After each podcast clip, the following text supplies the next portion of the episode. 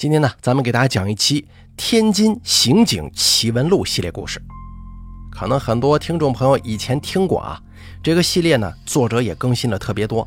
它不是狱警往事啊，它是《天津刑警奇闻录》，讲的都是一些根据实事改编的这么一些案件。希望大家能够喜欢，当个刑事案件故事来听吧。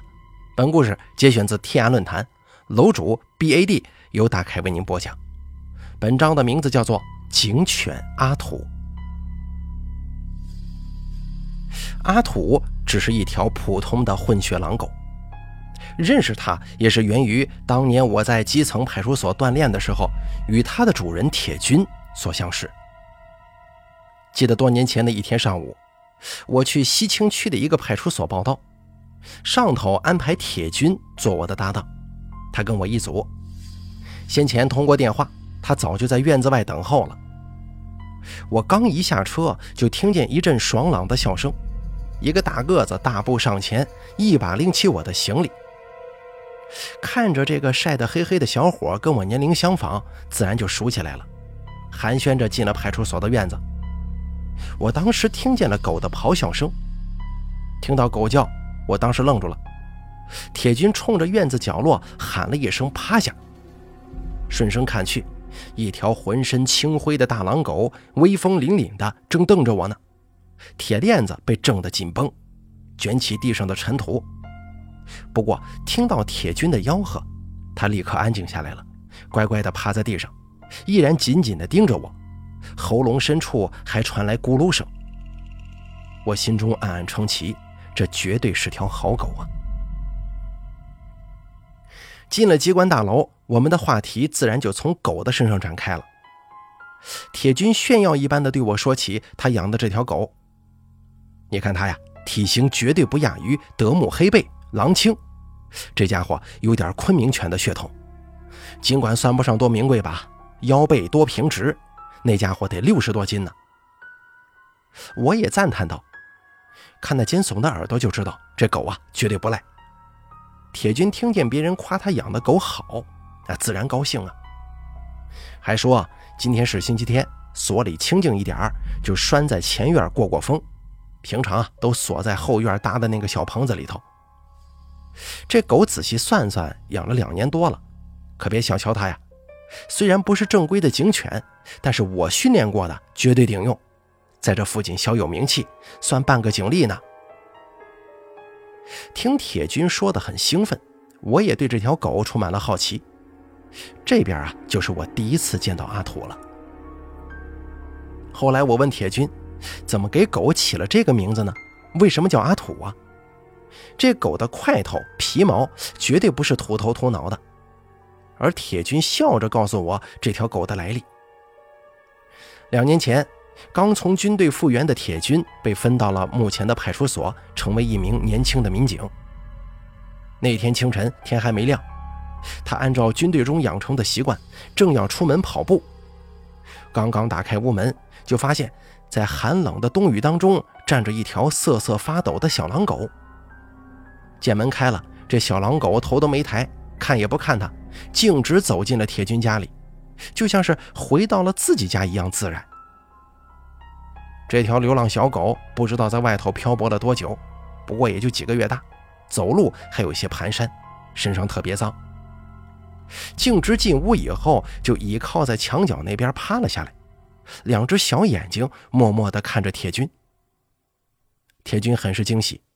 因为他在部队的时候就干过一年的军犬训导员，对狗极为熟悉，也很喜欢。没想到退伍之后，冥冥中自有天意呀，又让他邂逅了这只憨态可掬的小狼狗。他赶忙从家中找出块馒头，掰了一小块扔过去。小狼狗眼神一亮，萎靡的神态立刻消失，精神焕发的蹦蹦跳跳跑过来，狼吞虎咽的吃下了馒头。铁军看着非常高兴，又把剩菜端出来。小狼狗毫不含糊，似乎也喂不饱，三两口就把剩菜席卷一空了。吃完之后舔舔嘴，乖乖地看着铁军，似乎对沦落街头，似乎呢对沦落街头后难得的丰盛大餐表示满意。这会儿铁军也顾不上跑步了，赶紧打壶水给它洗了个热水澡。打肥皂梳理毛发的时候，小狗乖巧地配合着，懒洋洋地看着铁军，时不时地用小舌头舔他的手，表示亲热。洗过以后，铁军发现这是一只矫健的小狼狗，虽然算不上正规军犬优良品种，但那一身棕灰色的毛、长嘴尖耳、劲头十足的样子，绝对不会差的。铁军摸着小狗的筋骨，心里琢磨。军队里训过狗，现在又进了警队，又是自己一个人住，为什么不把它带大呢？它一定是块好材料的。当时天津公安系统还没有正规专业的警犬养殖培训基地，个别单位有些犬，临时有任务还要从武警支队借调，也不像当今引进多品种，细分为搜毒、防暴、排暴、救生、寻迹、巡逻等等等等。抱着养着玩的态度，就这样，小狼狗在铁军这边就安家了。他呢，也算是就此结束了漂泊游荡、无依无靠的生活。看他初次到来的时候脏乎乎的样子，就管他叫阿土吧。开始见到流浪的阿土的时候啊，还十分瘦小，体质也很弱，后背也患了皮肤病，一块一块的斑秃，样子很赖。铁军凭借在部队的养殖经验。倾注了全部精力，带着阿土到兽医站看病，买来膏药，一天几次给他上药，甚至晚上跟阿土睡在一张床上。每天从几百元的工资里面节省下来，买一些鸡肉给阿土滋补虚弱的身子。就这样，春去秋来，阿土也慢慢长大了。在铁军的悉心照料之下，阿土越来越显露出狼狗的品质。每天上班前。铁军呢，总要带着阿土到村后空地上进行军事化训练，给他定制了完整的锻炼计划，完全是按照战士一样的规格去对待他。每天下班回来，阿土也是远远的听到动静，在门口兴奋的叫，主人一进院子就会扑上来，围着铁军转圈撒欢有时候啊，铁军上班间隙还偷偷的溜回家照顾阿土，喂点食堂剩的包子。被领导知道了，也是一顿批评啊！年轻人不知道好好工作，只知道喂狗啊，能行吗？铁军也没辩驳，他心中发誓，一定要把阿土培养成为真正的警犬。阿土也算是天资聪慧，在铁军的长期培养之下，真正做到了察言观色，一个眼神就能领会铁军的意图。有时候，铁军拿出一件物品让阿土嗅一下。然后故意藏到几里外的角落，阿土总是能够带着铁军再次给他找回来。等阿土长到一岁的时候，已经是一条名副其实的威武狼犬了。铁军有意识的去试探领导，希望所里啊能把阿土招来当警犬，协助参与破案、巡逻、维护治安等等这活但是领导并不批准的，一头狼狗性子难以捉摸。万一咬伤群众，没法交代呀。派出所地处城乡结合部，管辖界内人员混杂，警力已经捉襟见肘了，没有专门的人看管。再说了，这玩意儿每天吃饭也不少啊，就回绝了。铁军有些失望，他知道阿土需要证明自己的那一天。最后，影响所里领导决定的是那一次阿土出色的协助追查了一起杀人案。那回报警是有人在西青某养鱼池发现了一具女尸，值班民警以及侦查队连夜赶赴案发现场。到了池塘边，询问看夜的老农，说晚上巡视一圈没发现异常。隔了一个小时，在凌晨时分巡视到池塘东边的时候，看到漆黑偏僻的土路上躺着一团白乎乎的东西。用手电筒照过去，似乎是个人。走近一瞧，竟然是一个接近全裸的女子，她嘴角流着血，面部被划了十来刀，毁容了，早就没了声息。于是急忙报警。根据报案人描述，应该是案发不过一个小时，现场就地勘查，发现女子背部沾有草席的碎屑，并且女尸仅穿内裤，颈部有刀伤。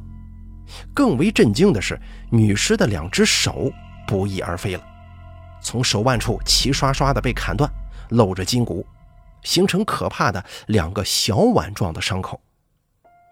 现场流淌的血量很少，双足也不算脏，也没发现女子的衣物，初步判断为杀人抛尸，此处为第二现场，并且呢，案犯毁坏了他的面貌、指纹等等证据。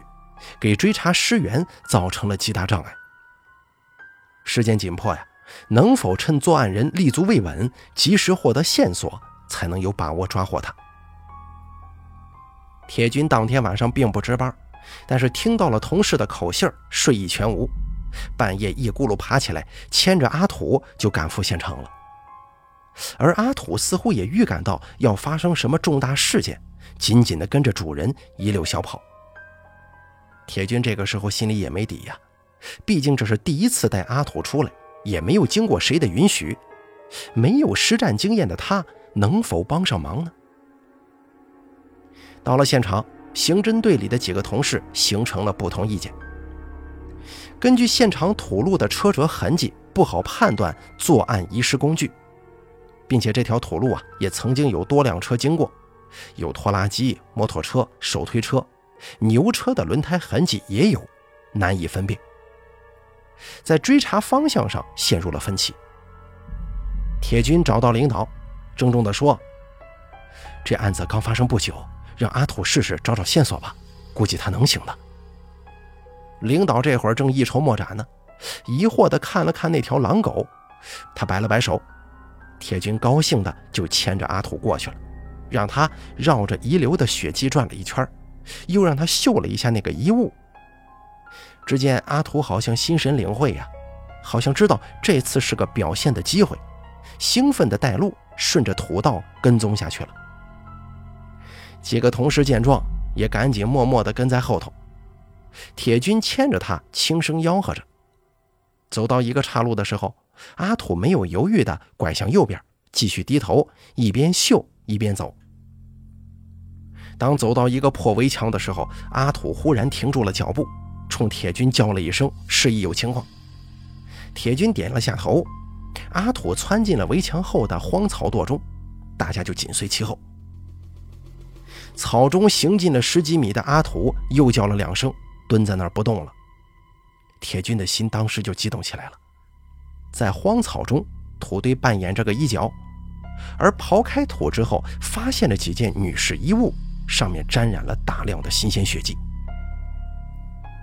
而这下子大家全都另眼相看这条狼狗了。看来这家伙确实有一套。铁军心里这个高兴啊，示意阿土继续跟踪。只见阿土回到土路，向着一个村办饲料加工厂走去。还没到工厂呢，阿土再次停住脚步，冲着一棵杨树绕了一圈，冲着铁军叫了一嗓子。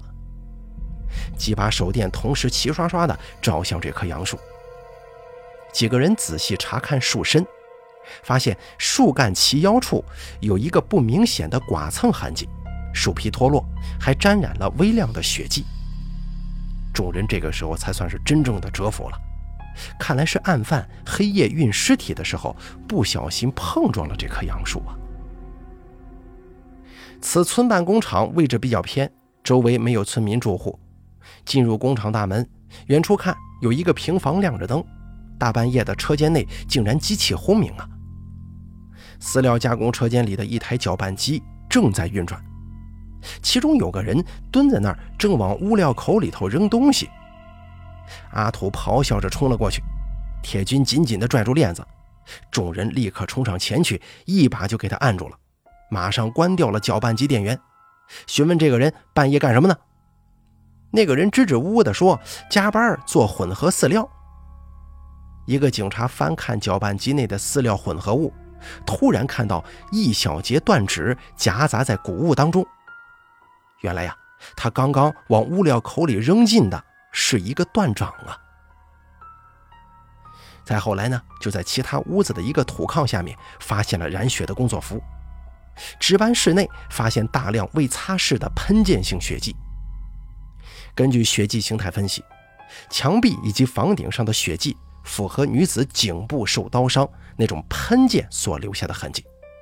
同时，在厂房院子角落里发现了一个运送饲料的小推车，刚刚经过冲刷，但是从这个轮胎的纹路里面还是提取到了血迹，还有一堆燃烧过的灰烬，提取到了几片未烧着的草席碎屑。而正是这样，在几个小时内，阿土把凶残的案犯抓获了。后来案犯交代，见该女子独行一人，就起了色心歹念。因遭遇反抗而杀人的过程。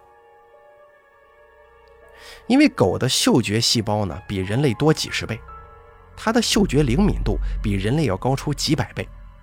人类的鼻子只能闻出几千种气味，而狗却可以分辨出上百万种不同的气味。就这样，阿土一战成名，可算是给铁军争光了。所里的领导也对这个机智勇敢的狼狗另眼相看。此后不久，就偶尔安排阿土协查治安巡逻的任务，但是嘱咐铁军一定要看好他，因为阿土已经长得高大凶猛，带着生猛霸气，早就不是当年那个摇头晃脑的落魄小脏狗了。还有一回，春节前的一天晚上，铁军独自在家睡觉，忽然听到阿土的狂叫声。铁军疲惫了一天呢，没有理会，转身继续睡。阿土撞开房门，窜上炕，拼命地咬着铁军的裤腿，把他往下拽。铁军不耐烦，气急了，训斥他几句，用床条书狠狠地砸到了阿土脑袋上，意思是要睡觉，不愿意陪他斗耍。阿土当时疼得嗷嗷叫唤呢，委屈地在地上转圈，低声的呜咽，不肯离去。他在这焦急地转圈子，这下铁军睡意全无啊。阿土这种表现很反常，于是穿上了衣服，跟着阿土到了门外，发现门口的柴火垛子不知道被哪个淘气的孩子放炮给点燃了，窜出了一米多高的火苗，马上就要烧起来了。门外杂物有很多呀，这村民的住户也都紧挨着，这要是烧起来，恐怕得火烧连营。家家吃晚饭，看着电视，谁都没注意到失火了。被忠于职守的阿土发现了，铁军这才知道错怪了阿土，赶忙喊人。阿土挨家挨户的到门前叫唤，周围的邻居听到阿土的狂叫声，也纷纷出来，一起把火给扑灭了。铁军紧紧搂着阿土的脑袋，说不出话来。听着铁军给我讲了阿土的名字来历以及这些光荣历史，不由得暗暗称奇呀。因为都是爱狗的人，尤其是大型犬，所以我跟铁军就成了无话不谈的朋友。别看阿土看着凶恶，性情却很温顺的，他并不是随便冲人乱叫，显然是受到了良好的专业教育。走在街上，胆大的孩子还来摸他一下，他也并不介意。可以看得出他嫉恶如仇、善恶分明的性格，这也博得了所里领导的好感。于是呢，就安排人在所内搭了个棚子，阿土呢就有了两个家，能够天天跟主人形影不离了。有一次巡逻执勤，赶集的市场里发生了一起精神病人持刀行凶的突发事件，已经砍伤一个老农了，砸毁了几个摊铺。他挥舞着一把菜刀，被众人和民警围堵在一个裁缝店内，形成了僵持局面。于是呢，立刻把阿土叫去。阿土一到，在门外冲着行凶者咆哮，凶徒依然不肯放下菜刀投降，挥舞着大叫。铁军一声口哨，阿土勇猛地扑了上去。疯子挥着菜刀砍来，阿土敏捷地闪身而过，灵活地跳跃周旋，抓住时机，猛地一跃，死死地咬住疯子的右手，菜刀当时就掉地上了，被民警一拥而上抓获了。这下子，阿土成了村里的明星。回来后，铁军兴奋地给我讲述着阿土的英勇表现，我也很开心呢。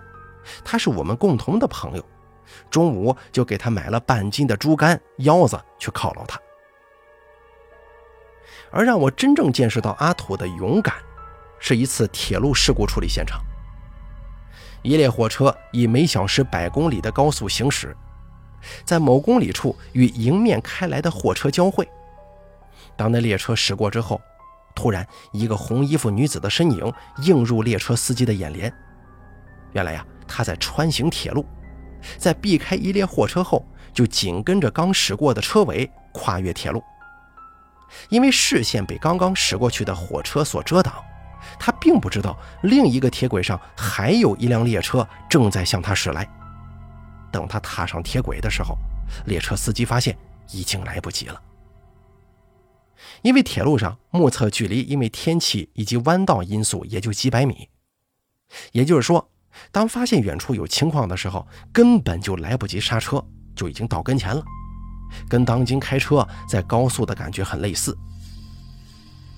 列车时速达到一百公里的时候，五百米以外的列车只需不到二十秒钟就能够到达横穿铁路的行人面前。在这种运行速度之下，司机从发现行人到刹车，要将几十节笨重的车厢停住，刹车距离至少要一公里多，将近两公里。而行人以正常的步速过铁轨，至少需要十秒钟。再说牵牲口、搬自行车等过铁路所需要的时间就更长了。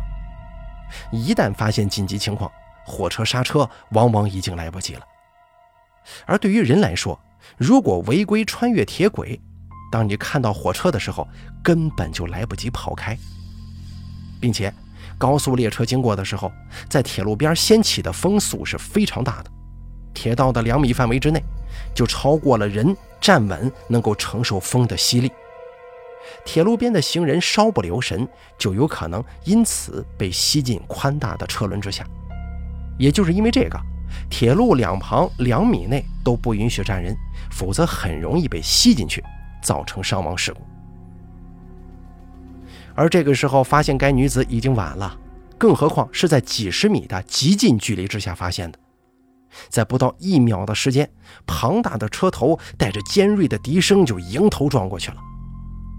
司机只看到一个红色的身影一闪就消失了，都来不及做任何动作。火车头噪音很大，只听见轻微的、不易察觉的“砰”的一声。于是司机紧急的撂飞长，意思就是紧急刹车，双手同时扳动刹车。这火车轮子是气刹车制动。有两个刹车，前推后拽，同时拽下主刹和副刹。出于人道啊，这个廖非常规定还有瞭望。打开车窗，回头张望，那个红色身影飘向何处？其实已经消失不见了。车头窗户打开，疾风掠过，吹得司机脸是生疼生疼的。列车冲出去一公里多，才缓缓停住。报警以后，虽不归我们管辖。但因为距离案发现场近嘛，就去协助调查了。阿土第一个赶到现场，后面几个同事跟着他，询问了司机，了解了情况之后，火车头下头沾了一点皮肤碎肉。阿土顺着一节节的车厢向后查，最后在一节车厢下面发现了整齐的半截尸体，用铁钩子拽出来的。而剩下的部分呢，被碾压、拖拽、磨损的，都找不出完整的尸块了。铁路方面也赶到，接手了此事故处理。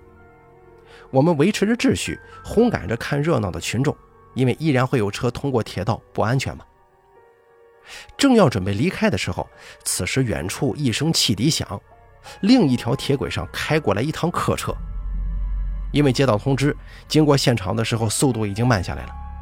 而我却忽然发现，远处那铁轨上有一名刚看完热闹离去的孩子，背对着我们走在铁轨上。面对由远及近的汽笛声，他竟然无动于衷啊！我们立即高声呼叫：“快闪开，快闪开！”可孩子仍旧沉浸在刚才的兴奋当中，丝毫没注意到我们在喊他。此时列车已经逼近了，铁军立即脱下上衣，挥舞着迎向火车跑去。回头指向那孩子背影，冲阿土喊道：“咬他！”铁军向火车飞奔过去，而我跟阿土向那孩子冲了过去。阿土最先追上了孩子，冲孩子狂叫。火车汽笛声逼近了，孩子突然意识到不对劲儿，回头一看，列车都已经快冲过来了。孩子就这么呆呆地看着火车，纹丝不动的吓傻了，没有任何反应。阿土冲上铁轨，向那孩子追咬起来。孩子被狗咬的强烈刺激之下，条件反射一般的撒腿跑下铁轨。列车带着刺耳的刹车声呼啸而过，阿土跟孩子平安的到了路肩上。只听远处列车一节节车厢骤停，因为惯性啊，而后面顶着前面的车厢一串咣咣声。铁军上气不接下气的跑回来，看我没事又问那孩子和阿土是否平安。我只蹦出五个字儿：“真是条好狗啊！”在突然遇到危险的时候啊，人会因为极端恐惧而变得感官迟钝麻木，精神意识丧失，不懂得逃离。在生物学上，人有一种能力叫做应激反应，指人的身体在突然受到外界强烈刺激或者巨大伤害的时候，会自动调动起身体各部分所有的能力，使器官协调一致，保持最佳状态，以对抗来自外界的打击。这是人体自我保护的本能。有的母亲为了保护孩子，常常能够做到一些平常根本做不到的事儿。我所见过一个平常文弱的母亲。为了保护孩子，跟几个高大的匪徒搏斗，竟然把匪徒打得落花流水。但是应激反应也能够走向反面的，就是当危机来临的时候，身体的反应过度了，反而制约了人的应对能力，连正常情况之下很容易做到的事儿都做不了了。这个孩童在狗咬的情况之下，因为条件反射恢复神智而逃离危险。面对这样的危险，为解除其精神锁死状态，单纯的吼叫不如向孩童扔砸石块，这也是最有效的方式。希望大家能够谨记。而这下子呀，阿土已经成了派出所的明星了，但他依然只愿意做一只普通的狼狗，保持着一贯的低调。他最大的快乐就是跟主人一起野外跑步，过着属于自己的平静生活。去铁军家串门，最爱跟阿土斗上一番了。此时，强壮的阿土又像个调皮的孩子一样跟你撒娇。我们两个人去市场买韭菜，阿土则叼着篮子跑在最前头，时不时的回头张望我们。他毫不理会众人的眼光，昂首挺胸，洋洋得意地跟随左右。他是一个十分灵性的动物，似乎也懂得人类的喜怒哀乐。当铁军心情不好的时候，阿土不再嬉闹，而是乖乖地趴在地上，默默地注视着铁军，无声关切的眼神令人感慨万千呢。与你同欢乐，共悲伤。他把你当做一生的朋友，始终如一，不会因为你的贫穷、绝望、卑微而抛弃你。我俩喝酒喝到深夜，躺倒在院子里，仰望着夜空中繁星闪烁，想着心事。铁军淡淡的告诉我，谈了三年的对象离开他去了别的城市了。这个坚强的汉子，在别人面前啊，从来都是给他人带来欢笑的，甚至负伤做手术缝十几针也没喊一声疼，没掉过一滴眼泪的家伙，此时却已哽咽了。寂寞的夜空之下，一个男人枕着他的狗，向星星倾诉着，星星闪烁。倾听着一个男子从肺腑当中挤出的呢喃，而就在我基层锻炼快结束的时候，铁军和阿土出事了。那是一个清晨时分，接到报警，某民宅发生了劫持人质案件，两个歹徒绑架了一户村民，在勒索钱财以后仓皇逃窜，被联防队员发现，堵截在了某个刚开门的早点部。劫持了两名服务员，身上带有砍刀。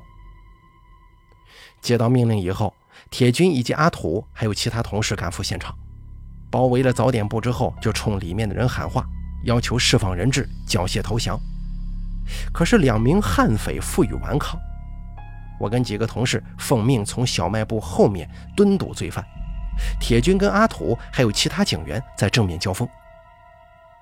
僵持了半个小时以后，两名服务员因为恐惧而拼命的要跑出来，歹徒拽住捆绑他们的绳子不放，发生了身体接触。形势紧迫呀，领导决定立刻展开行动。而此时的两名服务员已经负伤，但忍着痛从里面踉跄着挣扎出来。后面歹徒追赶着，挥舞匕首要行凶，被一个干警一枪击中大腿倒地。另一名歹徒则从后面翻墙而出，被我们一举擒获，缴获了一把砍刀。我立即对他进行搜身，发现歹徒随身携带着一袋钢珠铁砂，我的脑子顿时就大了，冲他喊：“枪呢？”顾不上他回答，我冲到前面跑过去喊：“他有枪，他有枪啊！”原先得到的情报只是有刀具，可没提到枪这回事儿。但还是晚了一步啊！就在我冲到前面的一瞬间，几个民警的注意力被伤员所吸引。一名年轻的警察枪对着歹徒协助铁军，但视线却被伤员吸引。铁军正要给那个倒地的歹徒上手铐，没想到毫不反抗、倒地示弱的歹徒突然坐了起来，不知道从哪伸出来一把土枪，对准铁军就要扣动扳机。这千钧一发的时刻，在旁边监督歹徒的阿土猛然跃起，向歹徒扑了过去。空中一个高大的青灰影子跃到了歹徒和铁军之间，而与此同时，枪响了。阿土在空中如同遭遇到重拳袭击一样，陡然失去了动力，似乎是抽去了活力一般，重重地摔在了地上。但是仅仅在一瞬之间，阿土又积蓄最后的一丝力气，挣扎着爬起来，一口死死咬住歹徒持枪的右手，不松嘴。在巨大的咬合力之下，听到歹徒的腕部骨头发出清脆的爆裂声。众人听见枪声，回过神来，立刻把歹徒按住。再看阿土，他被散弹击中了，身上密密麻麻的布满了细小弹孔，渗出的鲜血立刻染红了全身，身体开始抽搐着，努力抬起头来查看铁军是否受伤。铁军也被零星的铁砂击中。但大部分本该射向他的铁砂都被阿土给挡住了，数不清的铁屑射进了阿土的身体里。铁军此时顾不上其他的了，发了疯一般的扑到阿土身旁，抱起阿土耷拉着的头，大声的呼喊他的名字。铁军的喊声已经变了形，越来越凄厉。阿土此时已经不能再动弹了，嗓子里发出低沉的咕噜噜的声音。默默地看着主人，眼神渐渐失去光泽。现场所有人都屏住了呼吸，呆呆地看着眼前的这一幕。铁军搂着阿土，摇晃着他，双手被血染红，然后身上也很快被一层深深的红色所浸透了。阿土慢慢的停止了呼吸。铁军一路流着眼泪，一言不发的抱着阿土的尸体回到了派出所。阿土就这么走了。与他朝夕相处的日日夜夜里，他给大家带来了无数的欢声笑语，以及数不清的荣誉。得到消息的村民们冒着细雨，自发地赶到派出所，来看阿土最后一面。不久之后，门口就围满了人。铁军呆呆地看着那自己亲手搭建的大棚，已然空空荡荡，没有了往日熟悉的叫声。那个孤零零的摆在那里拴铁链子的树桩，在细雨当中无声地伫立着。阿土再也不会追逐着我们的自行车跑前跑后了，再也不会开门就扑到你的面前跟你打闹了，也不会在清晨跑步回来之后给我们叼来拖鞋了。夜空之下，再也不会有像他那样的朋友听你倾诉了。阿土并不是一只正式在编的警犬。但他履行了警犬所该做的一切。几天以后，我结束了驻地派出所的工作，马上要回市里了。临行之前，铁军赶到为我送行。他见到我之后，挤出一丝笑容。我说道：“直到现在，我也不相信阿拓已经没了。就在今天吃早饭的时候，看见桌上剩了一盘包子，我还特意嘱咐师傅给我打包，想给阿拓带回去吃。”直到旁边的人提醒，我才反应过来，阿拓已经吃不上他最爱吃的包子了。铁军赶紧岔开话题，笑着说：“什么时候路过去找他喝酒？”一晃几年过去了，我跟铁军在一次会议上再次碰面，而这个时候铁军早已成家，我们回忆起那段日子跟阿土相处的日子。铁军猛吸一口烟，沉默了一会儿，说：“我永远也忘不了那个寒冷冬雨的清晨，门口站着的那条瑟瑟发抖的小狼狗，他的名字叫阿土。”好了，警犬阿土的故事咱们就说完了，感谢您的收听。本故事节选自天涯论坛楼主 B A D，由大凯为您播讲。